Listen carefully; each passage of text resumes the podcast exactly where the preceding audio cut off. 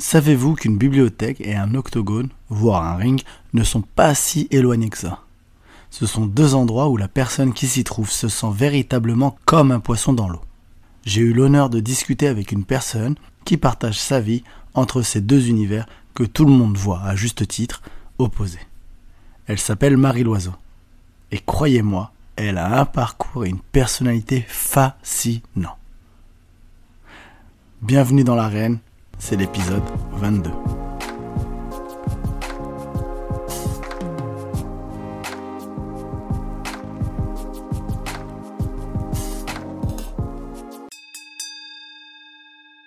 Alors bonjour Marie. Salut Saïd. Euh, c'est un honneur pour moi de, te recevoir, ça fait super plaisir. on a mis du temps, c'est vrai, on va pas raconter, mais on a mis du temps. Et euh, c'est un énorme plaisir de t'avoir dans, le podcast La Reine et, merci beaucoup d'avoir accepté. Ben, merci à toi, c'est un plaisir partagé. Alors, avant, de, avant que je te pose des questions sur ta vie, sur ce que tu es, qui tu es, etc., moi j'ai l'habitude, tout simplement, je te laisse te présenter pour le grand public, pour ceux qui ne te connaîtraient pas ou ceux qui te connaissent mais qui ne savent plus que tu fais. ok, bah du coup, moi je m'appelle Marie Loiseau, je suis combattante professionnelle de MMA. Euh, j'ai un, parcours sportif euh, où j'ai commencé euh, les sports de combat avec plutôt le taekwondo, qui est une discipline qui utilise plutôt les jambes. voilà, j'en ai fait pendant pas mal d'années à l'international, à haut niveau. Et en fait, euh, je me suis un peu lassée et je cherchais un petit peu ma voie et j'ai rencontré le MMA. J'ai tout de suite accroché. Et, euh, et, de là, bah, voilà, un début de carrière en amateur et après euh, professionnalisation de, d'être dans la discipline et on en est là. Voilà. et, alors, du coup, ça fait combien de temps que tu es, dans les sports de combat? Ouais, j'ai l'impression d'avoir fait du sport toute ma vie. et c'est un peu le cas. J'ai commencé petite. Mais euh, les sports de combat, on va dire, ça va faire une quinzaine d'années. D'accord. Et alors, du coup, tu as commencé par les sports de combat quand, quand tu étais jeune ou? Non, rien à voir. J'ai fait de la gymnastique pendant très longtemps. en fait, un peu le, ce qui est, le, ce qui est ce qui est commun à tout ce que j'ai fait comme sport, c'est que j'ai toujours fait de la compétition. En fait, j'ai toujours été une compétitrice. Euh, ça a toujours été, en, tout cas, un leitmotiv dans ma pratique, c'est que j'ai toujours voulu me challenger. Donc, ça, même le même âge, je voulais pas du tout au départ. J'étais partie pour faire du loisir et manque de bol, ou, euh, ou, tant mieux. Mais en tout cas, euh, j'étais pas partie pour ça. Et en fait, un peu ma nature m'a rattrapée dans ce sport-là, quoi. Et maintenant, bah, c'est un gros kiff. Hein. Ouais, je regrette. ouais, c'est ça. Du coup, tu as commencé gymnastique. Après, tu es parti sur autre chose? Euh, après, j'ai fait, euh, j'ai un peu fait de boxe anglaise, mais vraiment un peu en dilettante. J'ai eu quelques années où je savais pas trop quoi faire. Et après, j'ai fait du taekwondo et après du MMA. D'accord. Ouais, donc tu es venu assez rapidement après dans, dans les sports de combat. ouais, quand même. Touché... toujours, ouais, ça m'a toujours branché, ouais. Ouais, ouais, ouais, Taper, ouais, c'était pas mal au départ. bah, ça a permis de se défouler, quoi, en fait. Quand tu es jeune et tout, c'est vraiment un bon, un bon exutoire. En tout cas, moi, je le voyais comme ça au départ, quoi. Ouais, voilà, ça allait être ma question. Est-ce que c'était un exutoire pour se défouler ou est-ce que c'était, on sait jamais, parce que tu as, euh, je sais pas, moi, à l'école, euh, il y a eu, euh, on t'embêtait, etc. Et tu t'es dit, moi, je veux me défendre? Ouais, non, c'est plus au niveau de l'énergie, de pouvoir un peu s'exprimer, de pouvoir un peu relâcher euh, les tensions. Puis tu es jeune, tu es un peu euh, voilà, torturé par plein de trucs, tu sais pas, tu te poses des questions. Et c'est vrai que ça a toujours été un endroit euh, un peu safe, en tout cas, ou un endroit où voilà, tu mets ton cerveau de côté, tu appliques la technique et, et, tu te défoules. Quoi. Vraiment, ça décharge de plein de tensions. Et du coup, ça a toujours été un, voilà, un moyen pour moi de, de me sentir bien. quoi ça a toujours, euh, ça a toujours évacué voilà, tout ce, que, tout ce qui n'allait pas dans ma vie à côté. et, et, la question que j'aime bien poser, est-ce que tes parents et ta famille étaient d'accord pour que tu te lances dans les sports de combat? Bah, déjà, je suis une fille. Donc, ça... après, si j'étais un garçon, je pense que ça aurait moins. Euh... Ça, ça, ça, pose pas de problème. C'est pas. On m'a jamais empêché de. Puis, je, je, suis arrivée tard quand même. Du coup, j'étais pas une enfant qui décide de faire de la boxe. Mais euh... non, j'ai toujours plutôt été soutenue. Après, euh, ma mère, elle viendra jamais me voir en... faire des combats dans la cage. Ça, c'est sûr. même, même mes frères, euh, ils sont pas chauds. Donc, euh, non, il y a un peu une appréhension sur, euh, sur la réalité un peu et la violence voilà, qui est assimilée à, à la cage. Donc, mais non, plutôt, plutôt du soutien de la part de ma famille, même en étant une femme. dans un sport de mec. Et justement, alors ça, c'est les questions que j'aime bien poser parce que c'est parfois un peu cliché, mais justement, c'est pour les casser ces mm. clichés. Tu T'étais pas garçon manqué? Euh, ben... ah J'aime pas trop l'expression garçon manqué parce que ça voudrait dire que voilà, il manque un truc à un garçon, alors que moi, je, voilà, je me réalise en tant que femme avec euh, une forme de féminité qui est peut-être pas acceptée, euh, enfin, qui est peut-être pas euh, la norme, on va dire, sur une petite fille un peu coquette, apprêtée, etc. Mais je valorise plutôt justement différents types de féminité en me disant que que voilà, enfin que chacune, chaque femme a sa place, sa manière de, s'exprimer. Et voilà, même si ça correspond pas, je trouve voilà, enfin je trouve que les femmes sportives sont hyper belles, mais chacun ses critères, tu vois. C'est un peu. Euh, donc je sais pas si j'étais garçon manqué. En tout cas, euh, certainement atypique par rapport au reste, euh, au reste des filles de mon entourage. Ça c'est sûr, ouais. Et justement, les filles à l'époque, quand elles voyaient que tu te mettais au sport de combat, etc., est-ce qu'elles disaient tiens, bah, finalement, moi aussi, j'ai envie de m'y mettre Est-ce que, est -ce que tu, tu leur donnais envie? Euh, je pense que, en fait, ouais, ça fait partie. Je pense que les filles sont un peu inspirées quand elles voient des, modèles. Forcément, elles peuvent se projeter aussi dans, voilà, la représentation, etc. Euh, après, il y a toujours, euh, il y a toujours la difficulté de passer à l'acte entre voilà ce que tu, vois, ce que tu kiffes, ce que tu aimerais bien faire, et après vraiment, vraiment passer à l'acte de rentrer dans une salle de, MMA ou d'un autre sport de combat et, et d'y aller vraiment. Il y a un peu du, du passage à l'acte qui est un peu qui est un peu difficile mais euh, mais plutôt euh, plutôt toujours un peu des, des, un rapport euh, plutôt positif avec les filles. Plutôt soit de l'inspiration soit en tout cas dans les retours que j'ai ou des encouragements etc et, et ça, ça, joue beaucoup parce que quand tu es une fille dans un dans les sports de combat tu tu dois un peu struggle quand même pour trouver un peu ta place tu te sens pas forcément légitime et d'avoir aussi le le soutien de, de, femmes en dehors, eh ben, ça t'aide. En fait, euh, ça t'aide aussi à continuer à avancer et à être sûr de ton choix, enfin, à dire que oui, ça, ça vaut le coup, en fait, et je peux avoir ma place. Ça, et c'est vrai que moi, dans mon parcours, c'est super déterminant, euh, le, le, soutien d'autres femmes et, la représentation d'autres femmes comme exemple. Est-ce que quand tu étais jeune, tu as eu un, manque de modèles, par exemple, féminins, justement? Euh, Ouais, carrément carrément. J'ai trouvé ça hyper tard. Moi, je trouvais ma propre motivation seule parce que voilà, j'avais des raisons intrinsèques pour me motiver, etc. Mais, euh, mais par contre, ouais, ça, ça manque. Un manque de pouvoir se projeter et je pense que c'est ce qui me ce qui me manque euh, maintenant un peu moins, mais avant, pour avoir de l'ambition, par exemple, dans de pouvoir euh, se projeter en tant que carrière sportive, etc., dans les sports de combat, en fait, l'absence de modèle, crée aussi ce manque d'ambition, je pense. En tout cas, je parle pour moi. Et je pense qu'il y a un peu un rapport aussi avec ça. Et c'est pour ça que je suis plutôt à, militer, on va dire, pour qu'il y ait plus en plus de femmes et plus de représentation pour que bah voilà, des, jeunes filles ou des ados, etc., puissent se projeter et se dire, bah oui, c'est possible, en fait, se réaliser en tant que femme dans un sport de combat professionnellement ou en tout cas d'avoir une carrière et d'avoir de l'ambition dans ça. Donc, euh, je, vais revenir après sur, ça, sur ce passage après, parce que j'ai gardé cette petite partie, je le sais que c'est important. Mais je vais revenir justement sur ta carrière un peu de, de, combattante. Donc, tu as, fait, tu as fait du taekwondo, plus, euh, parce que tu m'as dit que tu avais fait un peu de boxe anglaise, etc. Mais c'est surtout mm. du taekwondo. Jusqu'à où tu t'es arrêté? Euh, En taekwondo? Ouais. Euh, je me suis arrêtée. Euh, en fait, on faisait partie de c'est un système de championnat. Et du coup, bah, tous les ans, tu as les championnats. Du coup, j'allais jusqu'au championnat de France. Et après, j'ai fait euh, on, était, on faisait partie d'une équipe régionale et on était sparring pour l'équipe de France à l'INSEP. Mhm. Du coup, on participait aussi à la préparation des, des compétiteurs et compétitrices à l'INSEP. Et après, des compètes internationales, euh, voilà, un peu partout, un peu comme ça existe dans toutes, euh, toutes les disciplines. Quoi. Tu vas euh, à l'autre bout de, de la République tchèque pour faire ton Open. voilà. Donc j'ai tâté un peu tout ce terrain-là, national, international. Voilà dans les domaines des compétitions en taekwondo. T'as pas pu faire les JO Ah non, je pense que j'étais déjà trop âgée. Je pense que le taekwondo, c'est très jeune et ça s'arrête assez vite.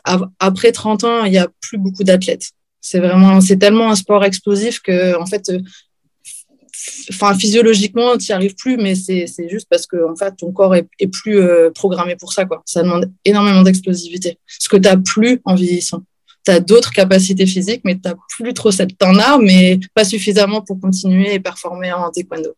Bah, alors, tu passes d'un sport explosif comme le taekwondo mm. un autre sport explosif finalement.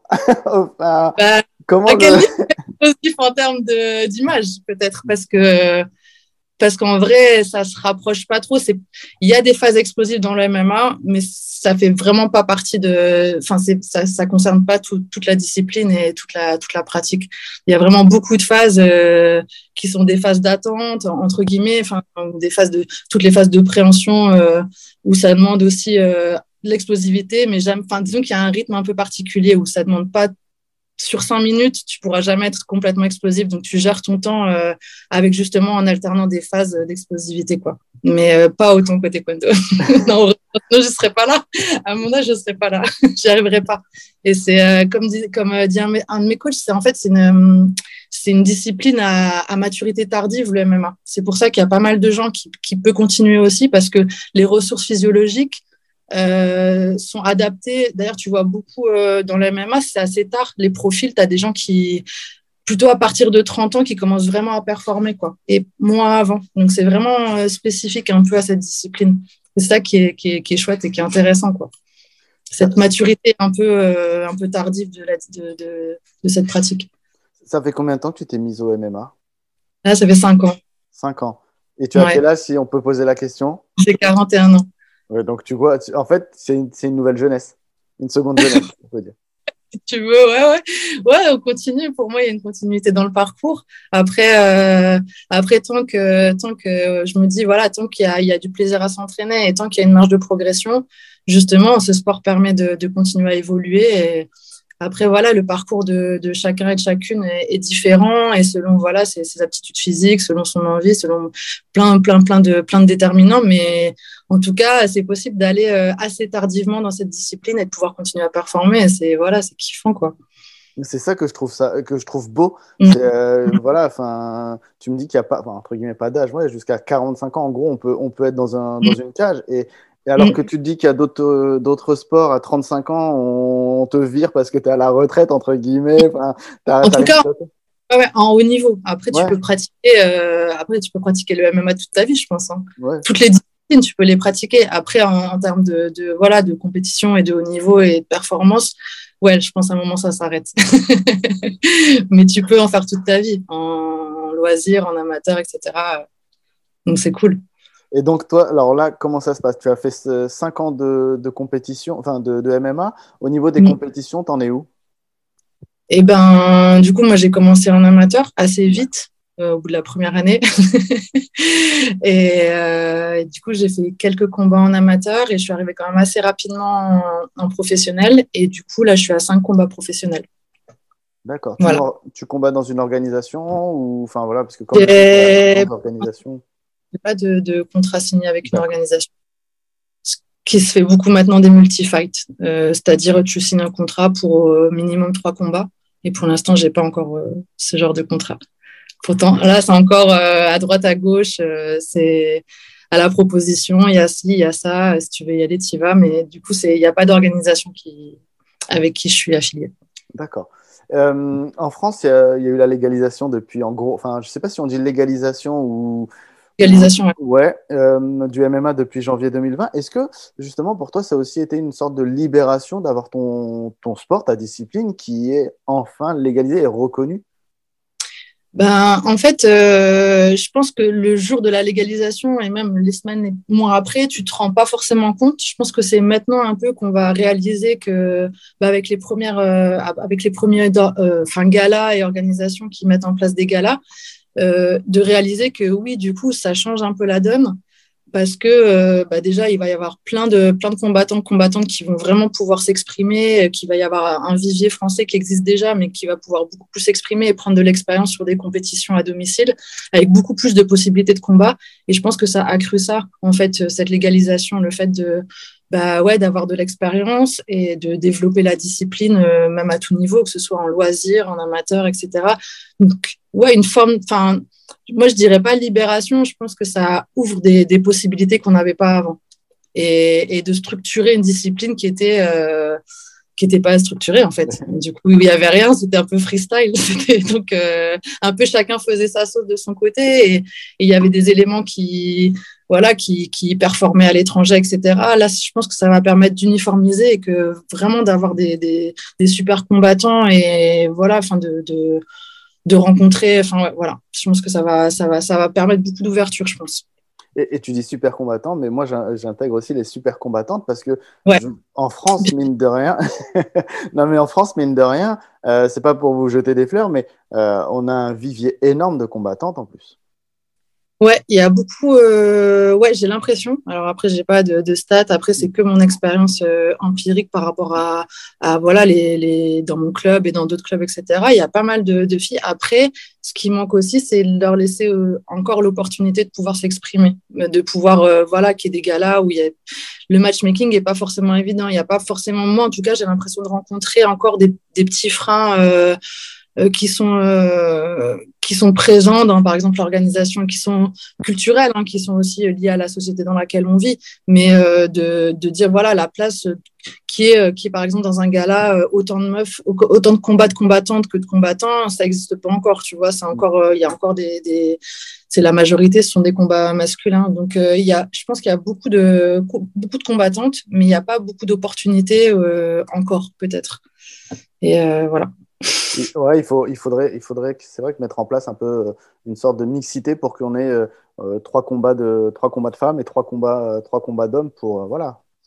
Après, c'est une nouvelle discipline, c'est assez récent. Donc, il faut vraiment laisser le temps aussi que ça émerge, qu'il y ait une visibilité, surtout en France, que, que voilà, que bah, des filles peuvent se projeter et se dire qu'elles puisse faire des voilà combattre aussi. En fait le fait de voir qu'il y ait des perspectives ça permet de passer à l'acte et de commencer à pratiquer et après de se mettre aussi à la compétition. Et je pense que ça va mais ça va jouer dans les années qui arrivent donc c'est chouette je pense. Ça va bien se développer faut faut juste bien bien développer la discipline. L'avantage qu'on a, peut-être, enfin, que vous avez dans votre discipline, c'est que la grosse, euh, comment dire, la, gros, dire la grosse entreprise, n'importe quoi, la, la, grosse organisation, euh, l'UFC, euh, elle, commençait à comprendre qu'il fallait mettre en place, enfin, mettre en place des combats euh, féminins et surtout les mettre en, main event. Euh, ça a été compliqué à l'époque. Dana White avait vraiment du mal à, à, le faire. Et là, on le voit. Et le fait que l'UFC, normalement, veuille débarquer en France, ça peut vous aider aussi, mine de rien. Bah, ce, qui est, ce, qui est, ce qui est sûr, c'est que là, euh, depuis, que depuis quelques temps, à l'UFC, il y a de plus en plus de, combattantes. Ça, c'est évident. Il y a de plus en plus de combats. Comme tu dis, il y a de plus en plus de valorisation en les mettant en main event, d'avoir compris. Alors, je pense que c'est sur un point de vue euh, euh, d'argent, quoi. Je pense que ça rapporte. Ils vont pas les mettre si ça rapporterait si ça rapporte pas.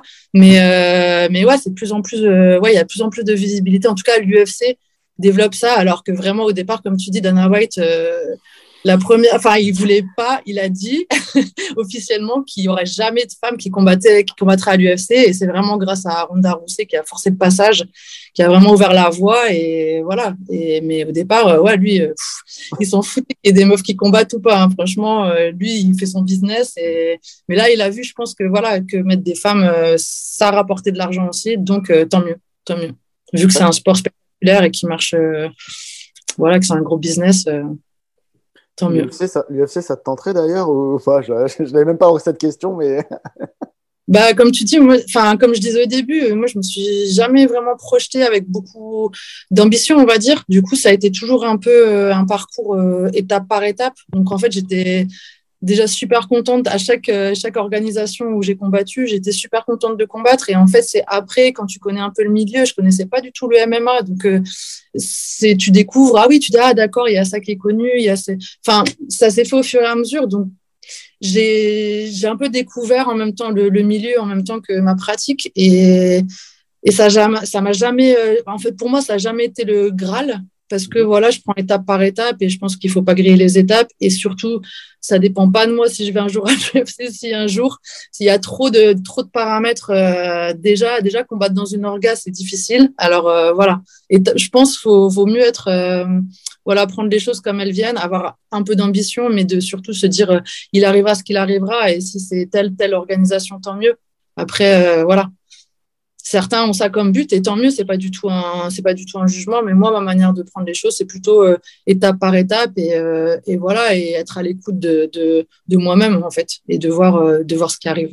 Parce que vraiment je te dis la réalité d'une combattante, d'un combattant euh, en MMA, euh, c'est vraiment des. Il y a beaucoup de choses qui dépendent pas de toi sur le, sur le fait que tu combattes hein, dans la cage le jour J. Hein. Il, y a, il, y a, énormément de paramètres, que ce soit bah, déjà que ton manager fasse le taf, que, que que tu sois, enfin que l'organisation soit intéressée par toi, que le combat se fasse en sachant qu'un combat peut être annulé euh, deux jours avant pour blessure, etc. Il y a plein de choses qui font qu'un combat, quand tu arrives le jour J dans la cage et que ça se passe, ah ouais, tu peux, tu peux remercier, euh, tu peux être vraiment euh, contente parce que ouais, tu sais les galères que ça implique de d'y de, arriver. Parce qu'il y a beaucoup de choses qui dépendent pas de toi. C'est pas juste tu t'entraînes euh, tu t'entraînes et on t'appelle et tu fais un combat. Non non c'est c'est vachement plus obscur que ça le, la réalité. Donc euh, donc voilà faut faut avoir des rêves mais faut aussi euh, coller à, sa, à la réalité du sport quoi.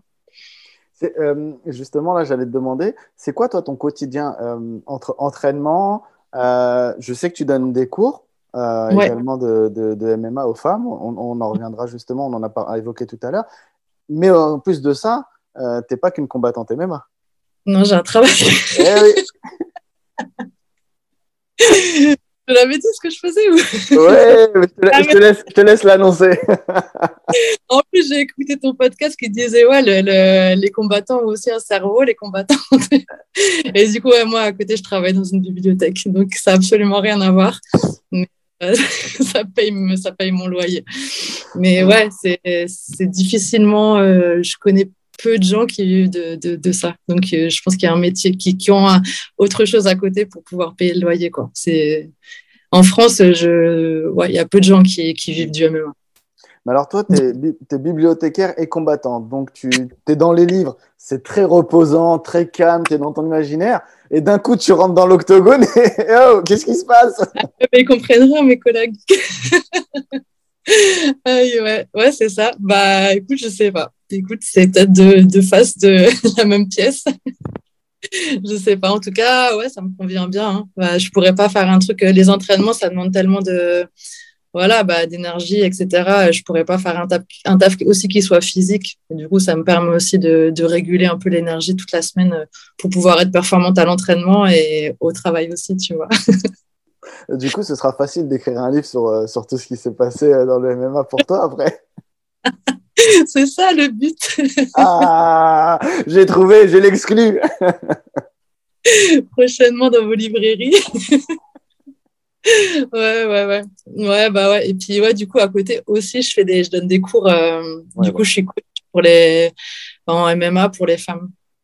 Du coup, dans des cours que, que, que, pour les femmes. Et ça marche assez bien. Et en fait, euh, j'ai plutôt des retours euh, super positifs et ça va grandissant le, le, le, nombre de personnes, enfin, en tout cas, de femmes qui s'intéressent à, à ces cours-là, quoi. Et du coup, c'est, bah, c'est ça me conforte dans, le fait que bah ouais il faut vraiment développer euh, à ce niveau-là et qu'il y a, un public il y a des il y a, y a y a des femmes qui ont envie après de passer à l'acte bah justement faut rendre accessible euh, la discipline et ça passe peut-être par justement des cours qui soient au départ exclusivement féminins pour pouvoir après euh, voilà se confronter peut-être aux garçons quoi mm. parce que, parce que justement, ces femmes qui viennent dans, dans, tes cours, bon, elles viennent parce qu'elles sont, elles, adorent sûrement ce que tu fais, c'est normal, mais elles viennent aussi parce qu'elles ont été, euh, comment dire, elles ont été bloquées par d'autres clubs où il y avait par exemple trop d'hommes.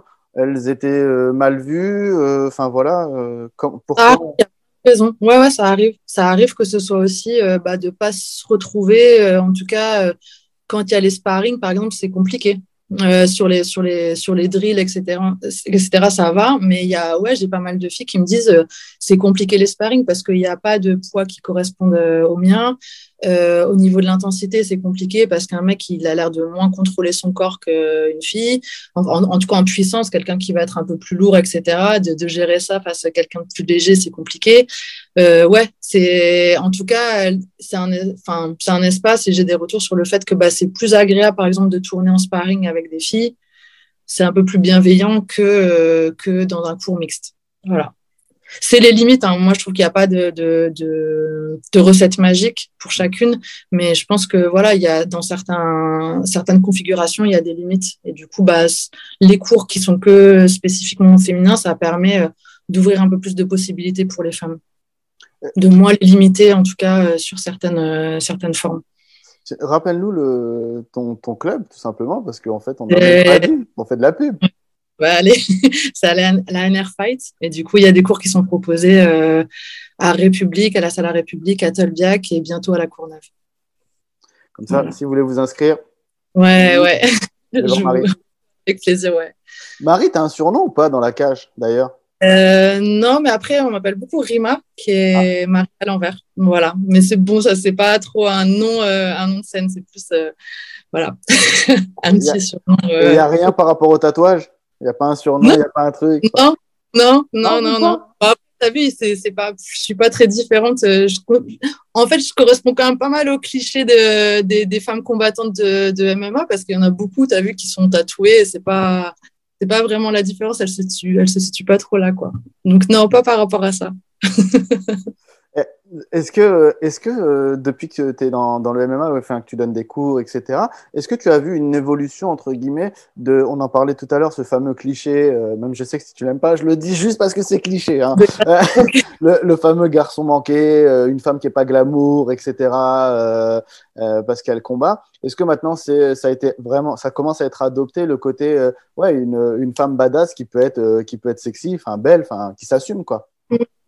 Bah, j'ai l'impression que ça va avec euh, en fait un peu l'évolution de la société. Maintenant, on valorise beaucoup euh, les, les, les, gens euh, dans le bien-être qui sont fit, etc. Les gens musclés.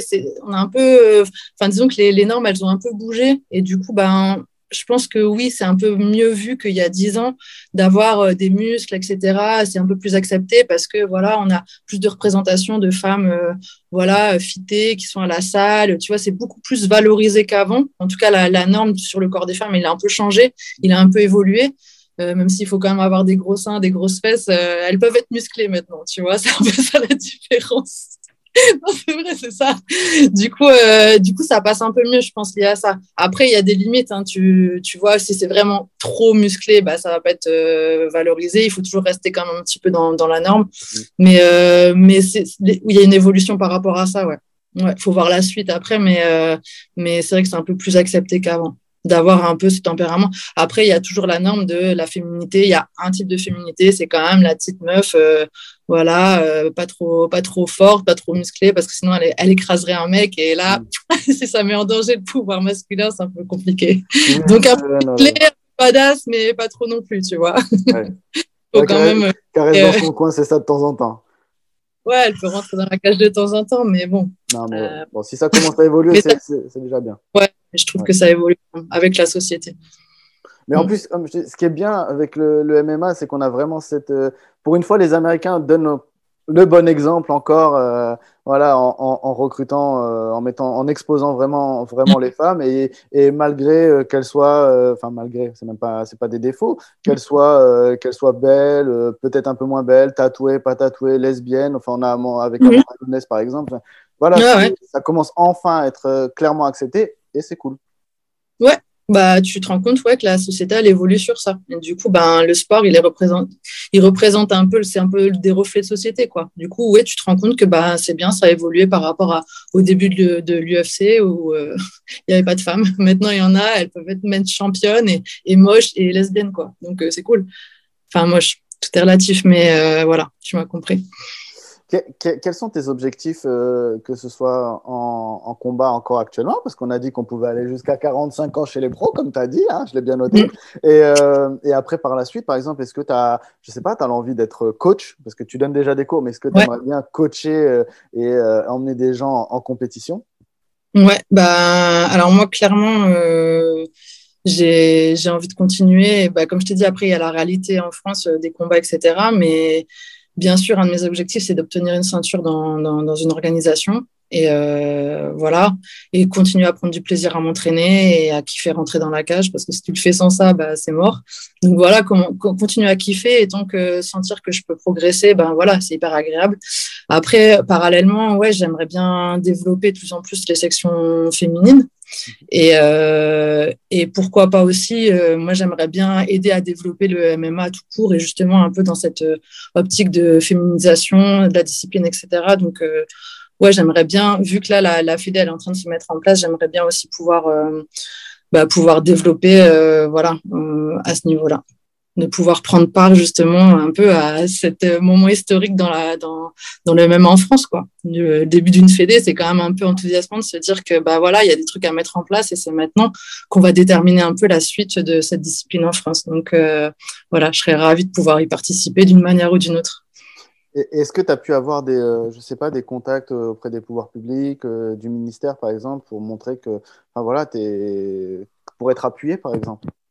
Bah après, dans la Fédé, moi, j'ai un coach qui qui est cadre là-bas. Donc, euh, je connais aussi les gens qui s'occupent de la fédération. Et, et euh, oui, du coup, c'est par cet intermédiaire, euh, voilà, je pense que d'être proche, de pouvoir participer. Il y a déjà, en, fait, des choses qui sont mises en place auxquelles je participe. Donc, ouais, carrément, si je peux encore plus participer, je serais contente. Qu'est-ce que tu dirais à, à, une femme, à une jeune femme, ou une femme même, parce que tu as dit qu'il y avait des femmes qui, qui venaient s'entraîner de temps en temps pas forcément euh, jeune, mais euh, qui voudrait se lancer dans le MMA ou même dans les sports de combat ou même, j'allais dire, dans les sports et qui hésiterait tout simplement?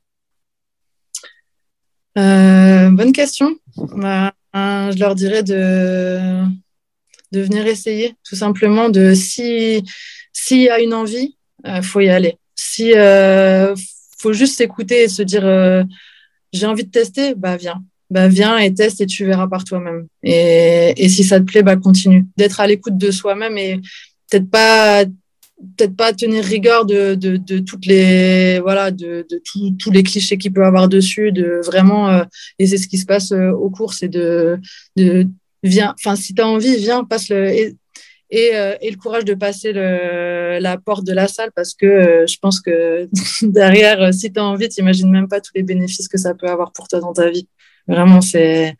Enfin, moi, je vois des, des, meufs qui s'épanouissent euh, grave à, juste taper dans un sac et, euh, voilà, être en relation avec d'autres femmes et partager ce truc-là et de se dire, waouh, bah, on est hyper forte. Bah ouais, ouais, ouais, vous êtes forte. Juste, il faut vous donner, faut juste ouvrir des portes pour pouvoir le faire. Et, et voilà, moi, je serais contente s'il y avait de plus en plus de femmes qui se disaient, bah oui, moi aussi, j'ai ce, ce pouvoir-là, j'ai cette puissance-là et je peux l'exprimer. Euh, sans voilà sans me prendre la tête sans contrainte extérieure sans, sans me dire sans avoir le regard extérieur qui me dit bah non c'est pas ta place. Donc c'est un peu ma mission dans le MMA de, de, de donner du pouvoir à, à, des femmes qui voilà qui, ont besoin d'en avoir. Super. Merci infiniment Marie c'était super de t'avoir dans, dans l'arène podcast. Merci infiniment ben, merci à toi, puis bonne continuation parce que je trouve que c'est vraiment important de pouvoir euh, ce que tu fais, en fait, pouvoir euh, rendre accessible, euh, vulgariser, etc. et parler, des sports de combat en général. Je trouve que voilà, ton initiative, elle est grave chouette. Voilà, j'espère que cet épisode et la découverte de Marie Loiseau vous aura plu. N'hésitez pas à la suivre sur Instagram et pourquoi pas aller la rencontrer pour celles qui souhaiteraient tester le MMA au NR Fight à Paris. N'oubliez pas, Apple Podcast, Spotify, Deezer, YouTube, Google, tout ça, tout ça, tout ça. Partagez, likez, commentez, Instagram, parlez-en autour de vous. À très bientôt dans l'arène.